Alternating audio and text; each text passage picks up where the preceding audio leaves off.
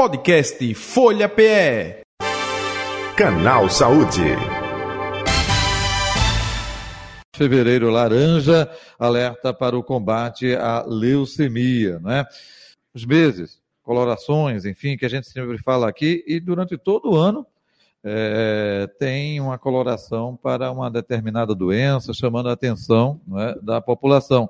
Meses até com mais de é, uma doença sendo abordada. Então, é, Fevereiro Laranja traz um enfoque especial na conscientização e combate à leucemia. Doença inicia nas células tronco da medula óssea, onde o sangue é produzido e é identificada quando os glóbulos brancos, células de defesa, começam a se reproduzir de maneira descontrolada é, nessa região. É, nós vamos conversar agora com a nossa convidada, a doutora Janaíra Nascimento. Ela é hematologista, é, hemoterapeuta do EMOP com a gente a partir de agora. Doutora Janaíra, muito boa tarde, prazer tê-la aqui na Rádio Folha, no canal Saúde. Tudo bom com a senhora? Seja bem-vinda. Tudo bem, obrigada pelo convite. Boa tarde para você também. Eu trouxe até a questão técnica aí, a definição, é? é técnica é como se dá a questão da leucemia, mas muitas dúvidas. É, se a pessoa é, tem logo no início, a gente vê crianças né, já apresentando uhum. quadro de leucemia, é, às vezes não necessariamente, mais tarde, com o passar do tempo. Eu gostaria que a senhora, até para situar o nosso ouvinte, o nosso internauta, o nosso espectador, falasse um pouco sobre isso. É, mais frequente na infância ou não necessariamente, doutora uh, Janaíra? É, alguns subtipos, né? Então, voltando ao que você explicou, a leucemia é uma doença que é um câncer, como todos os outros, sendo que ele acomete a medula óssea, né? Que é a fábrica de sangue, é onde a gente produz a plaquetas, leucócitos, é, as hemácias. E essa leucemia, ela é, sub, ela é dividida em subtipos. Então, existe o subtipo agudo e o subtipo crônico. E esses subtipos, agudo e crônico, é, mieloide e linfóide, ainda são divididos em subtipos agudo e crônico. Aí, alguns subtipos, eles são mais frequentes na criança, principalmente a leucemia linfocítica aguda, ela é a mais frequente na criança, mas ainda bem que tem uma taxa de cura muito alta, né, por ser diagnosticada ainda na infância, ela tem uns tratamentos que, pode, que a gente objetiva cura, e os, os tipos de mielose eles são mais frequentes no adulto e no idoso. Entendi. E a senhora falou aí é, agudo e crônico, não é? é isso, é, essa diferenciação, é, é, vai muito por questões como é, hereditariedade, não necessariamente, é, é, tem predisposição, o que a gente pode passar com relação a essa diferenciação de agudo ou grave e nesse contexto aí também. Eita, alguém na família teve, necessariamente eu vou ter também, ou não é assim, doutora? Pronto, foi ótimo você falar sobre isso, né? Porque eu até queria chamar a atenção assim que a gente usa às vezes esse termo combate à leucemia, mas não chega nem a ser um termo correto, porque a maioria das leucemias elas surgem de casos novos. Então, às vezes, a, pessoa não teve nenhum parente na família que teve uma leucemia, não teve histórico familiar, não fez. Não tem nenhum, nada, não fez nada. Até os pacientes dizem: eu, eu não fiz nada, eu não bebo, eu não fumo, eu faço isso, eu fiz que tive uma leucemia. Porque a maioria das leucemias elas estão relacionadas com mutações genéticas e, a, e essas mutações elas ocorrem em casos novos na família. Muitas vezes você não consegue identificar uma causa. Por isso que às vezes é difícil você combater uma coisa que você não sabe a causa, né? Das causas, as mais é, que já são bem pré-definidas é o contato com derivados do benzeno, né, que é os derivados do petróleo, e também com inseticidas. Então, assim, trabalhadores que têm contato com, com gasolina, com derivados do petróleo, e aqueles trabalhadores de de agricultura que tem contato com agrotóxicos sem proteção, essas são pessoas mais predispostas ao surgimento de leucemias, principalmente as agudas, tá? E assim, só que muitas vezes o paciente tem a leucemia e não tem nenhum histórico desse. Como também uhum. ele pode ter esse histórico e nunca apresentar leucemia durante a vida dele toda. Por isso que às vezes essa questão de é, eu acho que é mais interessante a gente conscientizar a população sobre a leucemia e principalmente, sabe, é, tentar tirar um pouco aquele estigma de leucemia, porque como eu falei, existem subtipos. Uhum. E esses subtipos, eles mudam a gravidade, mudam o tratamento e mudam o prognóstico também. Então, tem leucemia que às vezes não precisa nem de tratamento. E tem as leucemias, que são as agudas, que precisam de tratamento quimioterápico e podem até precisar de transplante de medula óssea, que já é no outro mês, como você falou, né? Cada mês tem uma, uma campanha. Perfeito.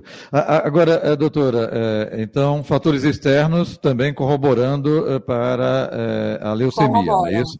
Corroboram. Mas, só interfer... Não, que assim, que é um pouco diferente né, de, dos outros cânceres. Vamos supor, o câncer de pele, que você sabidamente é, sabe que a exposição ao sol aumenta. O câncer de pulmão está muito relacionado com o tabagismo. A leucemia, a gente não tem essa exposição tão forte. Esses fatores, a gente não consegue eliminá-los todos, porque eles surgem ao acaso e muitos a gente não conhece. Perfeito. E acredito eu, por conta dessa dificuldade, é maior é, é, é, é, é a, questão de diagnosticar de forma precoce, porque quando se fala de um câncer, câncer tem cura. É, outros tipos de cânceres, quando é diagnosticado logo no início, opa, possibilidade de cura próximo aí até mesmo de 100%, não é? é no uhum. caso da leucemia, é o mesmo procedimento? Quando existe o diagnóstico precoce, a tendência é, de fato, é, de cura? Não necessariamente. Eu gostaria que a senhora falasse um pouco sobre isso. Vou, Pronto, vou tentar esclarecer assim, é para a gente entender. É, sempre eu gosto de comparar com os outros cânceres, né? Então, a leucemia não existe outro exame de rastreio além do hemograma. Então, hemograma a gente usa em todas as especialidades, para fazer uma cirurgia, para fazer uma extração dentária, você está fazendo, acho que é o primeiro exame que você faz na sua vida, uma criança faz um hemograma. Então, o exame que, o primeiro exame para diagnosticar a leucemia é um hemograma, um hemograma simples, que é um exame simples, barato, rápido, de fácil execução. Então, um hemograma bem feito, ele já pode sinalizar e já pode diagnosticar uma leucemia. Ele já diagnostica, logicamente, que para se iniciar um tratamento, você vai ter que fazer esses subtipos que eu falei, porque os tratamentos eles diferem muito. Então você vai precisar de exames mais aprofundados, né, que a gente acho que a população não conhece tanto, como mielograma, imunofenotipagem, citogenética, biologia molecular. A gente usa uma infinidade de exames para classe, subclassificar entre mieloide e linfóide, entre aguda e crônica. E ainda, depois que a gente classifica ele, o, o, o primeiro subtipo, você ainda vai estratificar o risco. E aí, quando você estratificar esse risco entre baixo risco, médio risco e alto risco, aí você vai instituir o tratamento e aí você pode falar de cura, de prognóstico, né, que são as chances de cura e qual a chance de cura para aquele paciente. Algumas leucemias, assim, são altamente curáveis. Existe uma leucemia que é a leucemia promielocítica aguda, que é, digamos, a mais grave no diagnóstico. Então, o paciente, o paciente ele tem um quadro clínico muito exuberante de sangramento, de fraqueza. Geralmente acomete pacientes mais jovens, principalmente mulheres na idade assim, de 30 anos, 45 anos, certo? Mas, assim, a taxa de cura dessa leucemia é acima de 80%. Uhum. E existem outras leucemias também. Tem leucemia que a gente controla só com medicamento via oral, continuamente. Tem leucemia que a gente faz tratamento por 12 meses e aí pode parar esse tratamento. E todas essas doenças, a gente sempre está pensando em cura. Eu acho que é isso que a população tem que pensar, porque existe muito Perfeito. medo da leucemia, né? Então, falou em leucemia, a pessoa, a família já está todo mundo desesperado. É lógico que alguns subtipos, eles têm uma mortalidade mais alta, mas uhum. existe chance de cura para a leucemia também. Claro que essa, essa cura, como você perguntou, vai depender muito mais da subclassificação do que desse diagnóstico precoce, porque o diagnóstico dificilmente ele demora muito para ser feito, sabe? Porque como o exame de diagnóstico é um exame tão simples, que é o hemograma, então às vezes o paciente não fica tanto tempo sem fazer um uhum. hemograma. Ele vai extrair um dente, o dedo do hemograma. Ele vai fazer qualquer exame de rotina, ele faz hemograma. E ali naquele exame, que eu acho que a maioria das pessoas, pelo menos uma vez por ano, você já consegue diagnosticar. Aí você diagnostica inicialmente, e aí você vai subclassificar e ver a estratificação de risco. Aí quando você uhum. fizer isso, aí que você começa a falar de cura. Perfeito. É, doutora.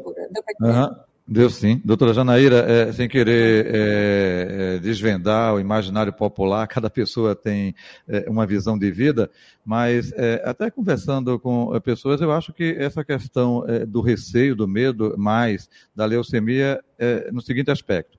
Quando existe um câncer, que é um tumor localizado, opa, fez a cirurgia, retirou o tumor, quimioterapia, é, todo o procedimento padrão, na cabeça da pessoa é fácil identificar. Quando é na corrente sanguínea, no sangue, aí eu acho que esse medo, esse temor é, é mais é. por conta disso, né? Tá no sangue, eita, e agora? É, é, eu acho se espalhou. Que também, né? Se espalhou. Perfeito. Perfeito. A, a, pronto, essa questão que eu falei agora, eu nem pensei de falar isso, mas se espalhou muitas vezes, chega, muitas pacientes chegam já perguntando, ai, já é metástase? Aí você tem que explicar que não existe essa questão de metástase na leucemia. A leucemia, ela já é difusa, né? Isso, então, assim, não existe. Ela pode infiltrar outros órgãos, mas uhum. ela normalmente é no câncer. O, o, doutora, o doutora, outro detalhe também, porque é, já que a senhora fez desde o início essa comparação com outros cânceres, eu também vou aproveitar essa sua fala para fazer. É, tem cânceres que é, dá é, apresenta sintomas. Tem hum. outros que são silenciosos, a maioria é, é silencioso, né? É o câncer, a doença silenciosa, e aí quando vem apresentar sintomas já está no estágio avançado. A leucemia, como funciona?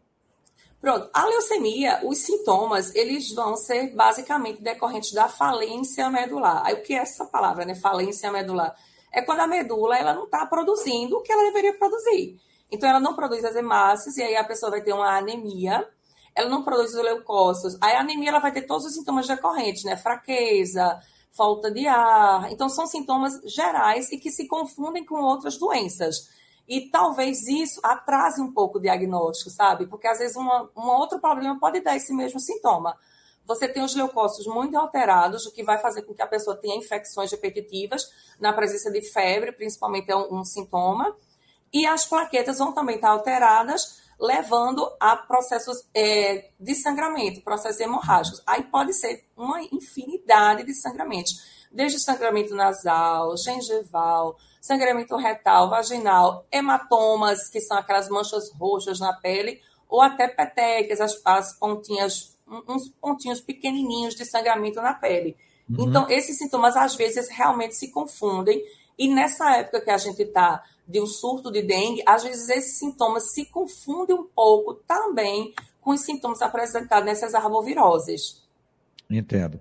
O, uma vez diagnosticado, é, claro, a senhora falou no início da questão do transplante da medula óssea, mas não é só o transplante da medula óssea. É, existe um Isso. padrão ouro também.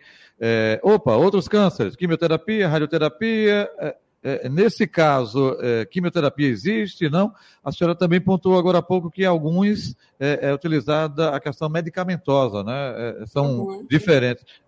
Por favor. Pronto. Acho que aí a gente chegou um pouquinho na questão de falar de tratamento, né? Perfeito. Então, como eu falei, a gente, para instituir, não existe assim, existe um padrão ouro depois que você é, classifica aquela doença, aquela leucemia. Então, você já definiu qual é a sua leucemia, Aí existem padrões ouros para cada um desses subtipos, certo? Mas esse tratamento, ele pode, como eu falei, então existem leucemias crônicas que o tratamento é apenas uma observação regular do paciente a cada dois meses ou três meses. Então, o paciente não faz tratamento nenhum, fica apenas observando para ver se aquela doença vai progredir ou não. Existem outras leucemias que eu acho que a mais frequente da gente é a leucemia mieloide crônica, que o tratamento é com medicamento via oral, para o resto da vida da pessoa. Assim, existem alguns protocolos para suspender, mas o ideal é a pessoa ficar tratando para o resto da vida com medicações via oral. Essa leucemia, antigamente, o padrão ouro, para você ver, há 20 anos atrás, o padrão ouro era o transplante. Uhum. Hoje, o transplante tem seus riscos e o tratamento medicamentoso ele é tão eficaz, tão bom, que você deixa o transplante assim para se o paciente não responder, há umas quatro linhas de tratamento que a gente já tem disponível de medicamento via oral. E existem as leucemias agudas, mieloides e linfóides, que o tratamento inicialmente já é com quimioterapia, aí essa quimioterapia vai diferenciar dependendo do tipo, e pode ou não precisar do transplante. Perfeito. Então, houve uma ampliação nos últimos anos aí, a medicina evoluindo constantemente de tratamentos, abordagens, sem ser necessariamente é, depender do transplante medula óssea. É isso, né? Uhum.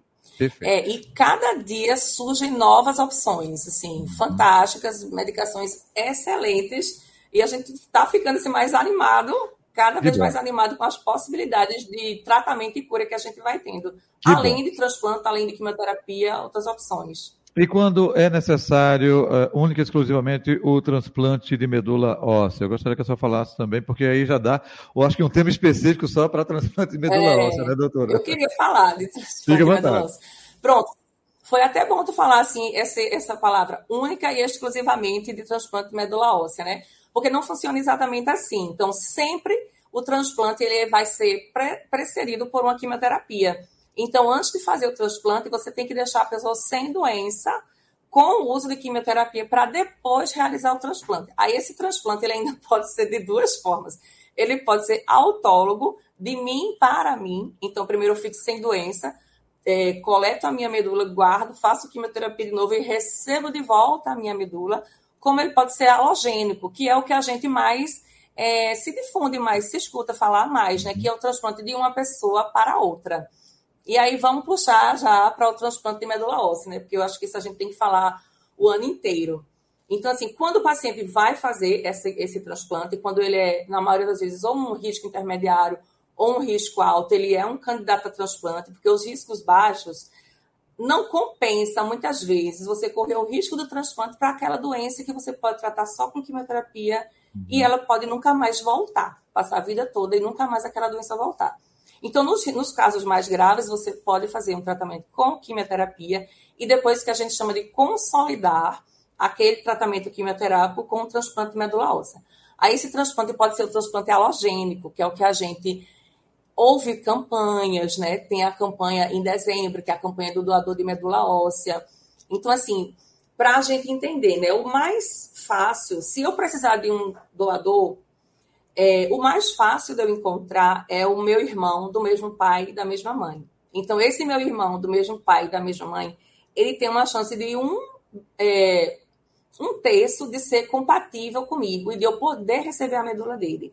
Só que a gente sabe que cada vez mais as famílias estão menores, as pessoas uhum. têm menos irmãos, ou têm irmãos que não são o mesmo pai e a mesma mãe, então essa Perfeito. chance já entra na população geral. E na população geral, a chance de você encontrar um doador é de 1 para 100 mil. Então, tipo, a minha única chance vai estar entre 100 mil pessoas. Por isso que existe a campanha de doação de medula para cada vez mais você ter mais pessoas cadastradas, para que quando o paciente precisa, você tenha um banco maior no, no Brasil e no mundo, né? Porque esse banco ele é mundial. Você possa encontrar um doador compatível com você. Então, por isso que também existe essa campanha. Perfeito. de medula. Perfeito, que é tão divulgada uh, também no mês é. de dezembro, verdade. Muito bem, doutora, estamos chegando ao final do canal Saúde. É, claro, o, tema, o, o, tempo é curto, né, para um uhum. tema tão, é, enfim, abrangente, mas com certeza, como sempre, assumo o compromisso aqui de, em outra ocasião, voltar a falar, e não necessariamente só no fevereiro laranja, né, mas é, claro, o alerta para atenção nesse período, mas atenção e o esclarecimento deve ser constantemente durante todo o ano. A gente, em outra oportunidade, volta a falar. Mas a senhora gostaria de pontuar algo que eu não lhe perguntei, que acha importante para finalizar? Fique à vontade. É, como eu falei, eu acho que tem que, tem que se tirar o estigma, o medo é, dessa doença, né? Tem que pensar, a leucemia tem cura sim, você tem que saber qual a sua leucemia, você tem que estratificar, e aí depois é que você vai saber as chances de cura, mas existem leucemias agudas com chances de cura acima de 80%. Então a gente tem que pensar que a medicina evoluiu bastante, está cada dia evoluindo mais, e está vindo novas drogas, novas opções de tratamento para a gente pensar em cura. Então, assim, a leucemia, a gente tem que diagnosticar, mas a gente tem que pensar em cura quando a gente fala de leucemia. E aí, outra campanha que eu queria puxar o ganchinho para cá bem rapidinho é com relação ah. à doação de sangue. Porque esses pacientes com diagnóstico de leucemia, no curso do tratamento, muitas vezes eles precisam de sangue. E aí, a doação de sangue ela pode ser realizada o ano inteiro, né? Ela tem o seu mês específico também, a campanha, mas, assim, faz parte do tratamento, tanto quanto as medicações de alto custo, medicações de alvo genético, como quimioterapia e como transplante, também a transfusão de sangue é muito importante para a leucemia e para todas as outras doenças hematológicas. Perfeito. E que bom que a rede pública hospitalar oferece né, é, é, é, justamente é, na questão é, do é, câncer, né, da leucemia, câncer no sangue. Doutora Janaíra Nascimento, onde encontrá-la nas redes sociais ou telefone também, fique à vontade. Eu atendo no Unionco, né? Uma clínica que fica no bairro dos Aflitos, atrás do, do Campo do Náutico. Pode procurar na internet, eu não vou lembrar o telefonezinho agora, mas consegue encontrar lá se for necessário alguma orientação, alguma informação. Ok, Unionco, não é isso? Unionco. Perfeito. Doutora Janaína eh, Nascimento, muito obrigado pela sua participação. Saúde e paz, um abraço, até o próximo encontro, viu? Obrigada, Tudo de bom. Tchau. Conversamos com a eh, doutora Janaíra Nascimento, ela é hematologista, hemoterapeuta também do EMOP e da União, como ela falou aí, participando do nosso canal Saúde de hoje. Podcast Folha PE. Canal Saúde.